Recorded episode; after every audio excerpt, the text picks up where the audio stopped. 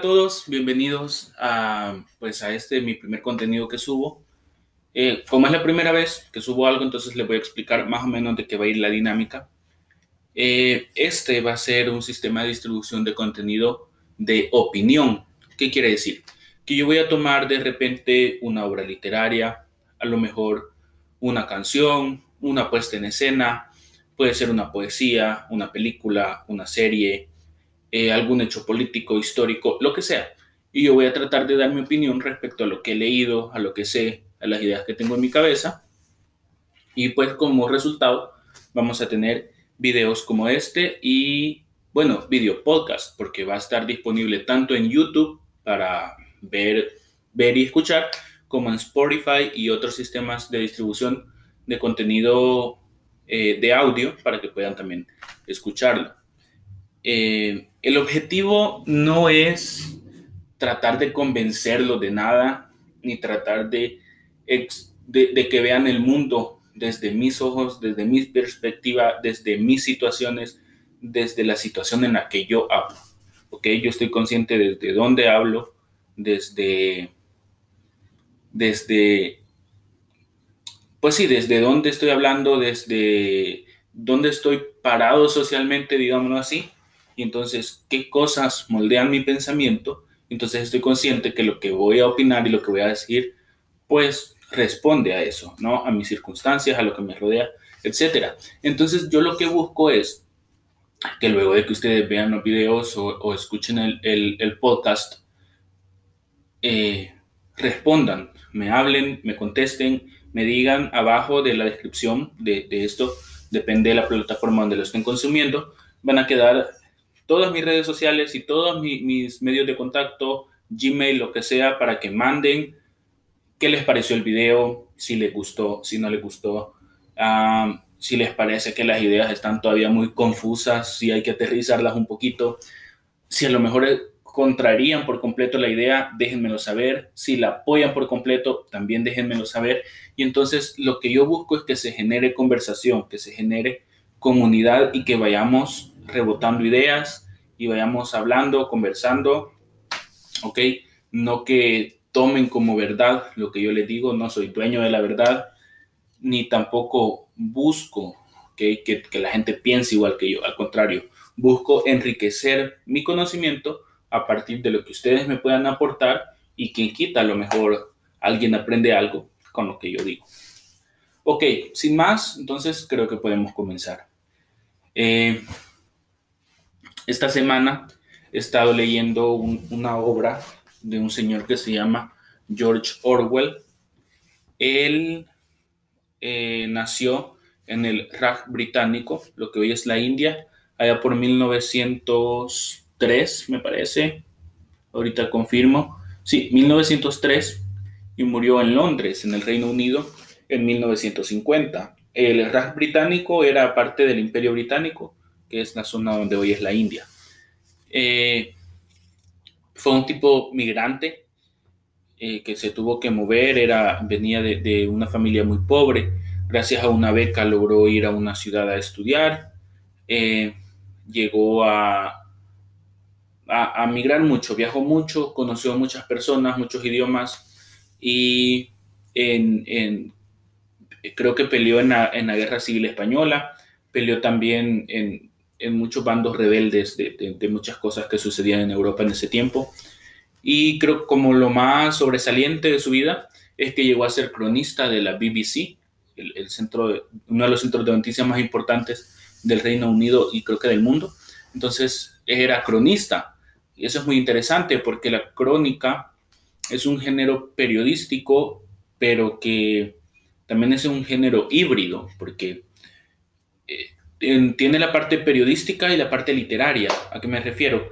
En cuanto a la parte periodística, eh, porque la crónica debe presentar hechos reales que sucedieron de verdad, eh, presentar pruebas, testimonios, eh, a lo mejor ampararlo con una fotografía, lo que sea, pero también tiene la parte literaria que tiene que ver cómo se escribe, no es tan escueto como una noticia que nada más te dice sucedió esto, esto, esto y esto. Entonces la crónica da como para ir explicando a lo mejor paisajes, describiendo a los protagonistas de la historia, eh, narrando eh, de forma hábil y de forma que sea que genere placer en el lector, aquello que está leyendo. Entonces, es una característica que a mí me parece muy importante de, escribir de George Orwell, porque eh, precisamente al margen de su vida periodística laboral, también fue escritor, novelista y se le considera uno de los mejores prosistas en lengua inglesa. Y su obra cumbre, eh, según he leído, dicen muchos, es una obra que se llama 1984. Eh, no la he leído, como les digo, pero sí leí esta semana una obra que se llama Rebelión en la Granja y es de eso que quiero opinar, nada más les, doy como detalles de la vida de George Orwell para que nos ubiquemos donde estamos, pero en realidad yo quiero hablar de esta obra que se llama Rebelión en la Granja, que es una obra, bueno, para empezar es novela que a mí me encanta la, desde ya sepan la narrativa sobre, el, sobre la lírica, entonces pues me, me, gustó leerla, me llamó la atención. Es una obra muy conocida eh, que se puede acceder a ella muy fácilmente, se puede encontrar, descargar en internet o comprarlo en cualquier librería. Eh, considerado un clásico de la literatura, según me parece, pero el punto es sobre lo que trata. Bien. Eh, ¿Por qué rebelión en la granja y demás? Suena un título muy infantil, de hecho los protagonistas son animales, pero en realidad de lo que habla es, de cosas muy fuertes, muy serias, que no creo que pueda hablar de todas en, en lo que dura este video, pero voy a tratar de centrarme en un punto específico. Entonces, Rebelión en la granja trata de una granja, la granja Manor, que es pues una granja típica de Londres, eh, según se describe ahí, está rodeada por otras granjas, entonces es como como que muy cotidiano, al menos en la Inglaterra de aquel entonces, que hubiesen granjas. Es una granja que produce leche, que produce, que cría aves, que produce huevos, que produce hortalizas, todo ok. Y el dueño es el señor Jones. Eh, el señor Jones, que tiene también pues eh, su familia y su, y su, ¿cómo se llama? Los que le ayudan, ¿okay? su equipo de trabajo, eh, jornaleros tiene su casa en el centro de la granja y alrededor, pues, eh, rodeada, cercada, está la granja y ahí, pues, están los establos, las caballerizas, eh, donde duermen los cerdos, los gallineros, etc. Ok, acción. Hola. Entonces, eh, un día hay un cerdo que se llama el viejo mayor, entonces que reúne a todos los animales de la granja y les habla como pues, de, una, de una utopía o, o de algo pues o de un propósito que ellos se pueden poner como animales, que es gobernarse a sí mismos. Entonces aquí suena descabellado porque siempre habían sido gobernados por los humanos, en este caso por el señor Jones. Entonces él les habla sobre el animalismo, que es eh, como un movimiento, digamos, en el que los animales se toman el poder de la granja porque les hace ver que ellos son quienes pues producen la leche, producen eh, los huevos, quienes aran el campo, y entonces que no necesitan de los humanos y que los humanos en realidad son pues inútiles que los están explotando, les están racionalizando la comida y que ni siquiera producen nada. Eh, bueno, el viejo mayor muere, eh, pero sus ideas como que van calando, eh, los animales se reúnen una vez por semana, cantan un, himno que se llama Bestia de Inglaterra y tienen pues como que poco a poco se va eh, los ideales del animalismo van cobrando fuerza dentro de cada uno y son alimentados por los cerdos, quienes son como los más inteligentes, digamos, dentro de la granja y van alimentando todo esto, hasta que cierto día, pues los animales se toman el poder, eh, levantan una rebelión violenta, eh, empiezan a, las vacas a cornear, los cerdos a correr por allá, los caballos a tirar patadas, a destruir todo, a que se vayan los humanos y se toman el poder de la granja. Y entonces eh, establecen su sociedad eh, basada en ellos mismos, basada en la igualdad, y cada uno tiene, eh, esta nueva sociedad se basa en siete principios. Algunos de ellos son, por ejemplo, que los animales nunca deberían beber alcohol, que no deberían relacionarse por nada del mundo con los humanos, que nunca van a ocupar ropa y que nunca se van a parar en dos patas. Más o menos, esos son cuatro, pero en realidad son siete. Eh, y ahí se va estableciendo la sociedad, lo, se siguen reuniendo todos los domingos, eh, luego se decide que los cerdos van a hacer el trabajo intelectual y mientras que los demás animales van a hacer el trabajo físico, porque los cerdos aprendieron a leer, mientras que los demás animales no, excepto eh, Clover, que es una yegua, ella sí puede leer y entonces en, una parte de, uno de los graneros colocan los siete mandamientos bajo los que se constituye la granja animal, que pasó a llamarse granja manora, granja animal, y entonces solo eh, esa yegua sabe lo que dice ahí y ella se los lee a los demás animales y se sigue estableciendo el himno de canto de Inglaterra. Se reúnen todos los domingos, se distribuyen en igualdad eh, tareas según la capacidad de cada quien eh, y se van decidiendo ciertas cosas. Entonces,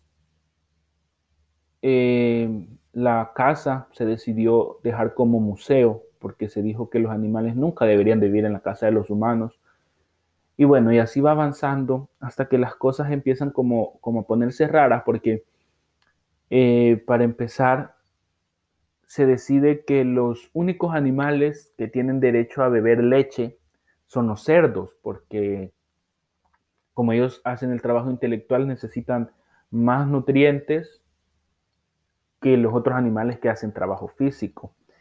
Y luego en las reuniones de los domingos siempre hay este hay discusiones entre dos cerdos, que son Snowball y Napoleón.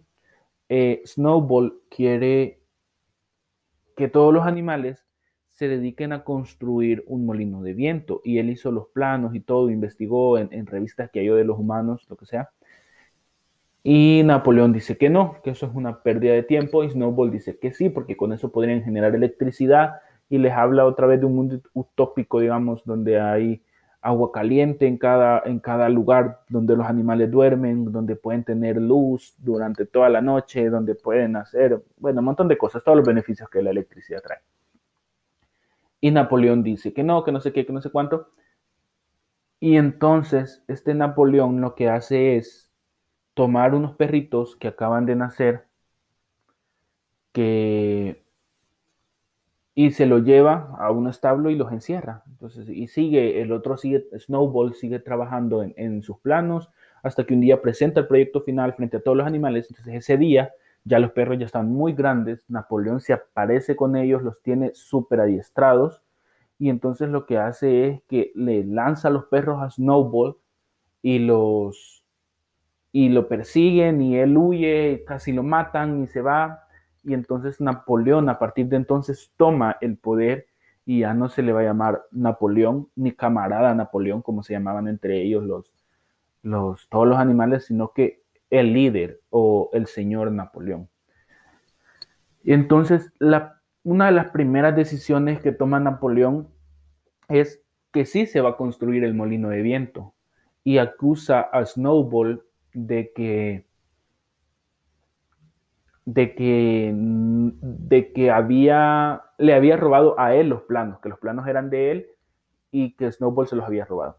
Y entonces a partir, a partir de entonces aquella sociedad igualitaria empieza a convertirse en un régimen más dictatorial que otra cosa, porque a ver, para empezar, todo lo malo que pasa se le echa la culpa o al señor Jones, que hacía mucho tiempo que ya se había ido, o a Snowball, que también ya hacía mucho tiempo que, lo habían expulsado.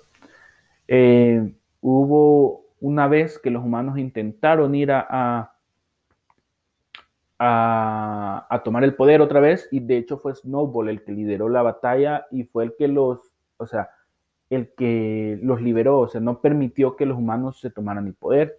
Pero entonces ya en tiempo de Napoleón se decía que no, que el que había tomado el poder había sido Napoleón y que Snowball era un traidor que estaba del lado de los humanos.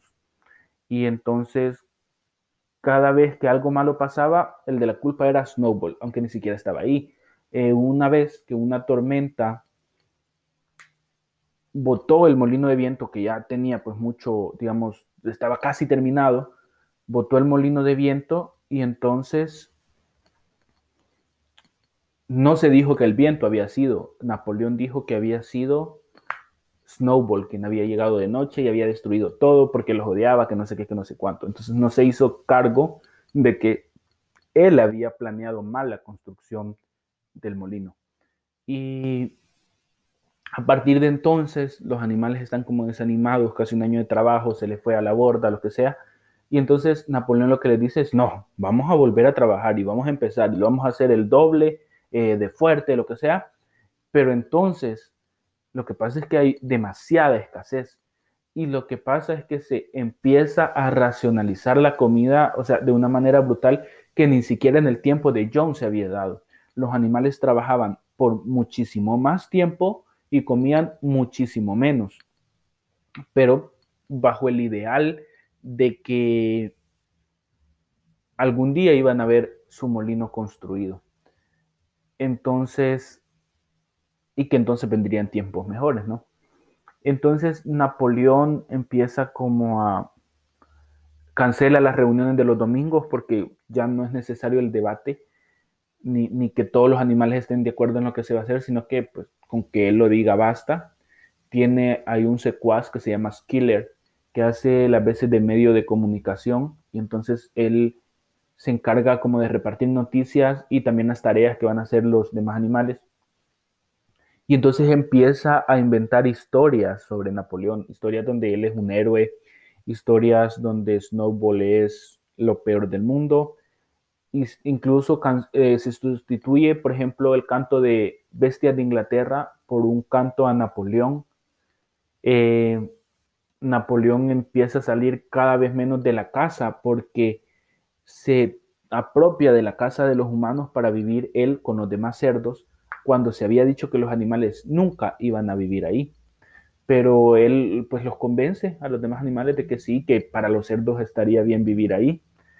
Empieza a ocupar los platos de los humanos, empieza a ocupar los cubiertos, eh, la gente tiene que decirle líder, cada vez que sale, sale con una escolta de perros furiosos, cuatro cada lado, y entonces los demás animales tienen que hacerle reverencia cada que él pasa, cada vez está más gordo porque come desproporcionadamente, o sea, dentro de la casa donde viven los cerdos hay una abundancia pues muy grande, se comen lo mejor, mientras que a los animales que están trabajando durante casi todo el día, pues les racionalizan la comida de una manera bárbara.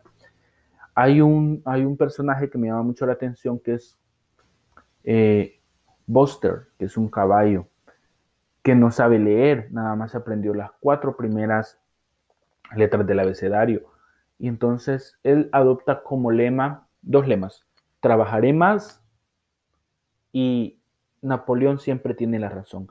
Entonces, no le importa lo que digan, no le importa si lo que le estén diciendo, pidiendo o exigiendo contraría los ideales con que se inició esa nueva república animal. Si Napoleón lo dice, tiene la razón. No importa que sea lo que diga, tiene la razón. Y lo demás es que va a trabajar más porque la, rebelión, la revolución se lo pide, lo necesita, lo que sea. Entonces él se levanta al principio media hora antes que los demás animales, luego una hora, luego dos y así, hasta que envejece muy mal por, estar en esas. Entonces, eh, bueno, suceden muchísimas cosas, no les voy a explicar todo, pero el punto es que los cerdos cada vez más se comportan como humanos, es decir, se convierten en aquello que juraron destruir.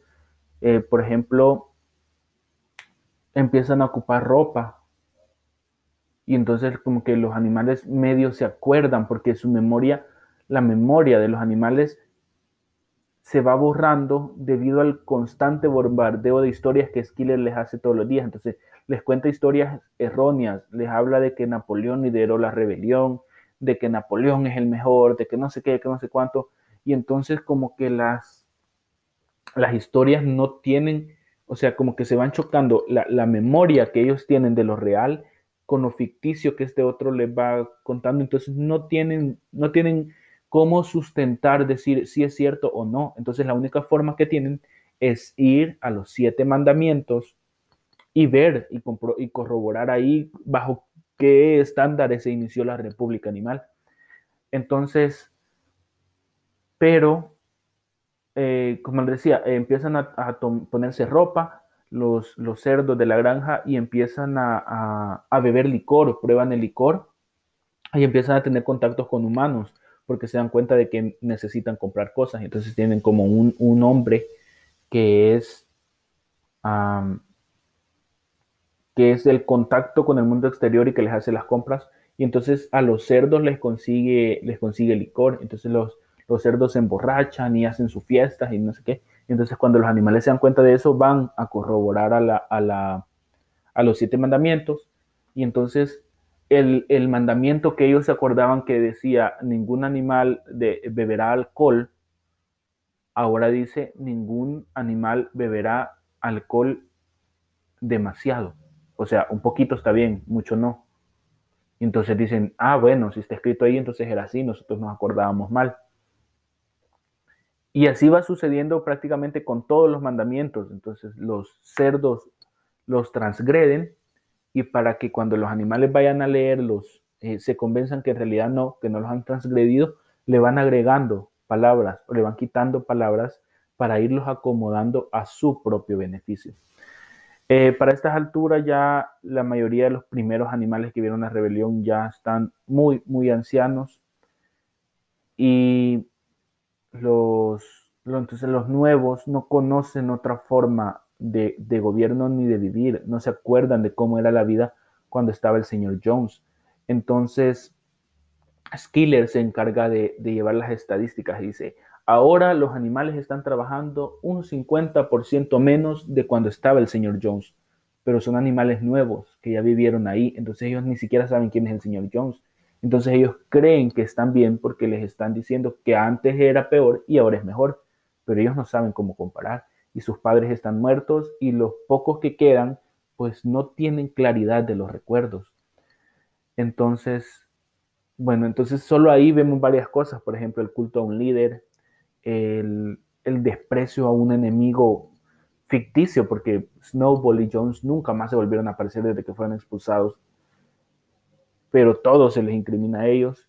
Y tenemos también el, el borrar la memoria histórica de los, del pueblo.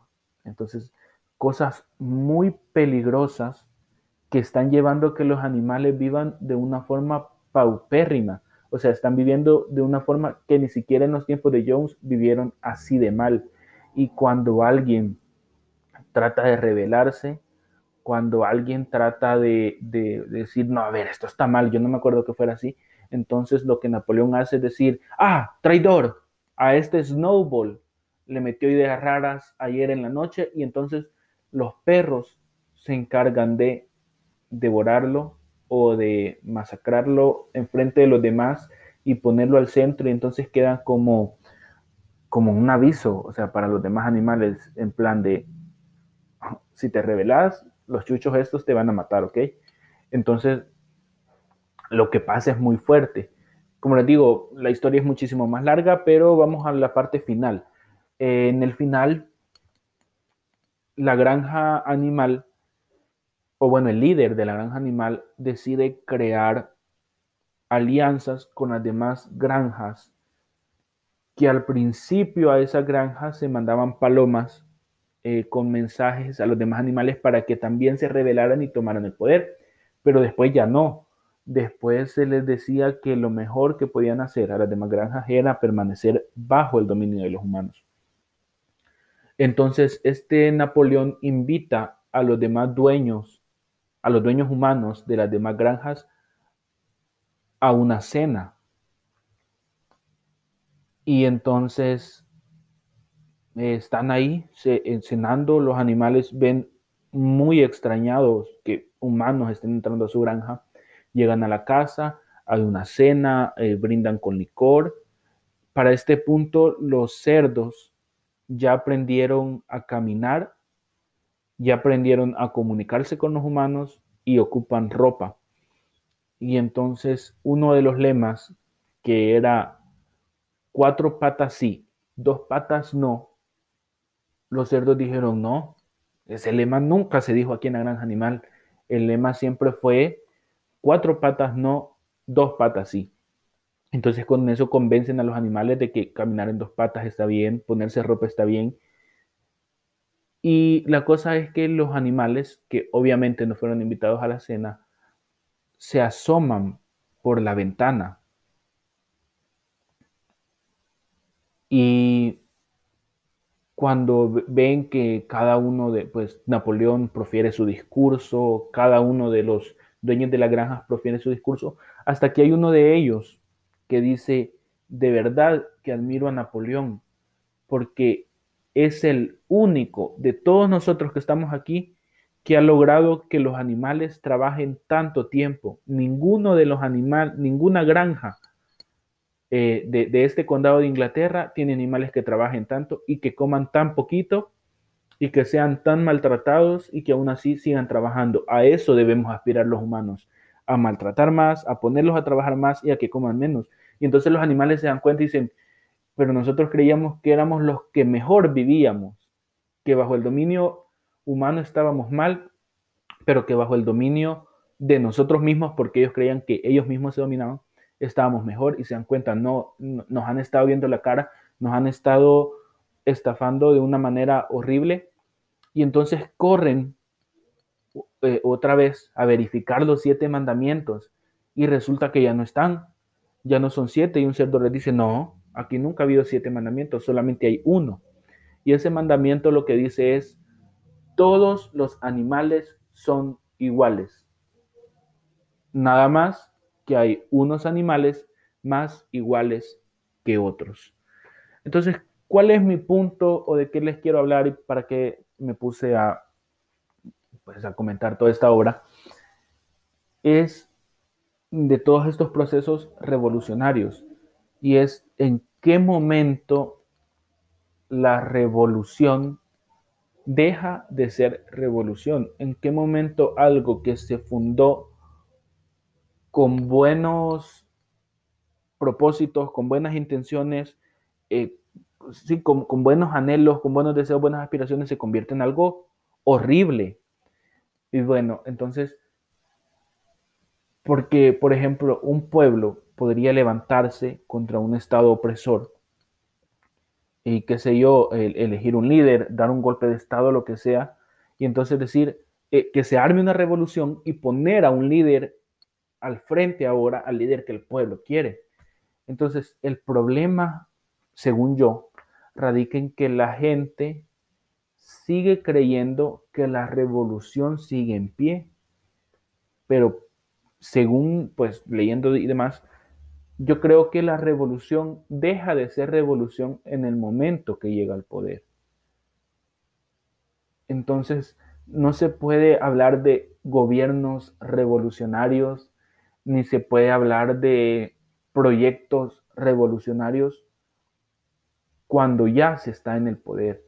En ese momento, el pueblo que legítimamente pues puso a alguien, ya sea por, por de forma revolucionaria o de forma democrática en urnas, a alguien en el poder, en ese momento tiene que darse cuenta que ese líder dejó de ser un líder del pueblo y ahora es un líder del poder. Él ya no es pueblo, ya no es proletariado, ya no es gente común, ahora Él es poder, Él es líder, Él es, él es eh, quien tiene, quien es la cabeza del Estado. Entonces, no estoy diciendo que necesariamente, o sea, desde el momento que llega al poder, pues es malo y hay que sacarlo. Entonces, viviríamos en una revolución todo el tiempo. O sea, hoy llegó al poder y comienza en el poder es malo, hay que sacarlo mañana y poner a otro. No. Pero sí la gente debería darse cuenta que el poder abruma, que el poder, que no hay, o sea, no hay nadie a quien el poder no, logre corromper o que saque lo peor de sí. O sea, es muy difícil que alguien logre mantener, mantenerse íntegro ante el poder. Entonces, yo creo que lo, lo que se debería de hacer es que en el momento de que la gente, mediante la revolución, pone en el poder a alguien, debería de empezar a pedir rendición de cuentas, empezar a generar mecanismos de contrapeso, ¿ok? si se le puso, por ejemplo, en el órgano ejecutivo, que el legislativo y que el judicial estén en manos de otros poderes, que, eh, que se empiecen a crear instituciones mediante las cuales eh, este poder rinda cuentas, que se sepa hacia dónde va el dinero de la gente, porque, o sea, el Estado tiene dinero porque la gente se lo da mediante los impuestos. Que se sepa hacia dónde va, que se esté de verdad comparando en qué se va mejorando, que se vaya aplaudiendo las mejoras, pero que se vayan criticando las cosas en que se va peor y que se vaya exigiendo que los derechos nunca sean irrespetados. Una vez que uno cede en que se le quite un derecho, seguramente van a venir más, más, más y más. No permitir que se apropien de una sola narrativa. O sea, si, el poder se apropia de la narrativa, entonces ya estamos fregados, porque si, solo lo que el poder dice es verdad, estamos mal. Necesitamos de medios de comunicación, necesitamos de periodismo independiente, necesitamos de que las opiniones de todas sean válidas de alguna manera y, de que se haga lo que de verdad le beneficia a todos. Y seguramente el que esté en el poder no lo va a lograr ver y seguramente pues no va a trabajar para todos, va a ser muy difícil. Y por eso es que lo que debe de haber es una ciudadanía vigilante, que no se case con ideas como este pobre Clover, vea, que Napoleón tiene la razón. Después Napoleón nos mandó al destazadero de caballos. Y él murió creyendo que Napoleón tenía la razón. Entonces, no se puede confiar ciegamente en un líder, no se le puede hacer culto a un líder que está en el poder político. Y, esto no solo pasa en, la esfera política, en países también en situaciones más pequeñas. Siempre a cualquier persona a la que se le dé poder, que a ver, nosotros somos seres sociales, necesitamos sociedad para vivir, entonces necesitamos estar organizados de alguna manera y necesitamos líderes que nos dirijan. Ok, eso está bien, pero también necesitamos que hayan sistemas de pesos y de contrapesos que vayan contrarrestando y que le vayan poniendo límites al poder. O sea, sí tenés poder, pero llega hasta aquí. Sí tenés poder, pero llega hasta aquí. Y entonces ir cerrando de manera que no se pueda salir, que no se pueda extralimitar de ninguna manera y que tampoco se dé la glorificación, o sea, de, de la fuerza bruta por sobre el intelecto, porque es lo que pasa ahí. O sea, los animales quieren aprender a leer, quieren aprender a entender, eh, o sea, en qué se basa el animalismo, pero no, en vez de eso, las energías de Napoleón están dedicadas a criar perros fuertes, bravos, que se coman a cualquiera que opine diferente. Y de hecho, la única escuela que se construye es para criar a los cerditos, hijos de Napoleón, que tenía también su harem de, cerdas ahí en la casa donde él vivía. Entonces, bueno, con eso es lo que yo les quiero dejar. Eh, ¿Hasta qué punto creen ustedes que una revolución puede llamarse revolución? ¿Están de acuerdo conmigo en que una vez llegando al poder ya no se puede decir que eso es revolución, ahora es poder y hay que pedirle rendición de cuentas y hay que pedirle que respete derechos? Eh, ¿Qué opinan, por ejemplo, de la racionalización de comida, de este sistema de igualdad en el que todos comen exactamente lo mismo y el gobierno se encarga de distribuirles ¿Qué piensan de este sistema en el que nadie es dueño de nada, únicamente el gobierno, y por gobierno nos referimos al líder de este? Bueno, déjenme saber sus opiniones. A lo mejor las ideas están todavía un poco dispersas, hace falta aterrizarlas más, pero creo que eh, es un buen ejercicio y les recomiendo que lean la obra y por favor recomiéndenme cosas que ir a leer, que ir a ver, que ir a consumir. Eh, de cualquier tipo, eh, que youtubers, que novelas, que series, películas, lo que sea. Déjenme en los comentarios y nos vemos y nos escuchamos en la próxima. Muchas gracias. Bye.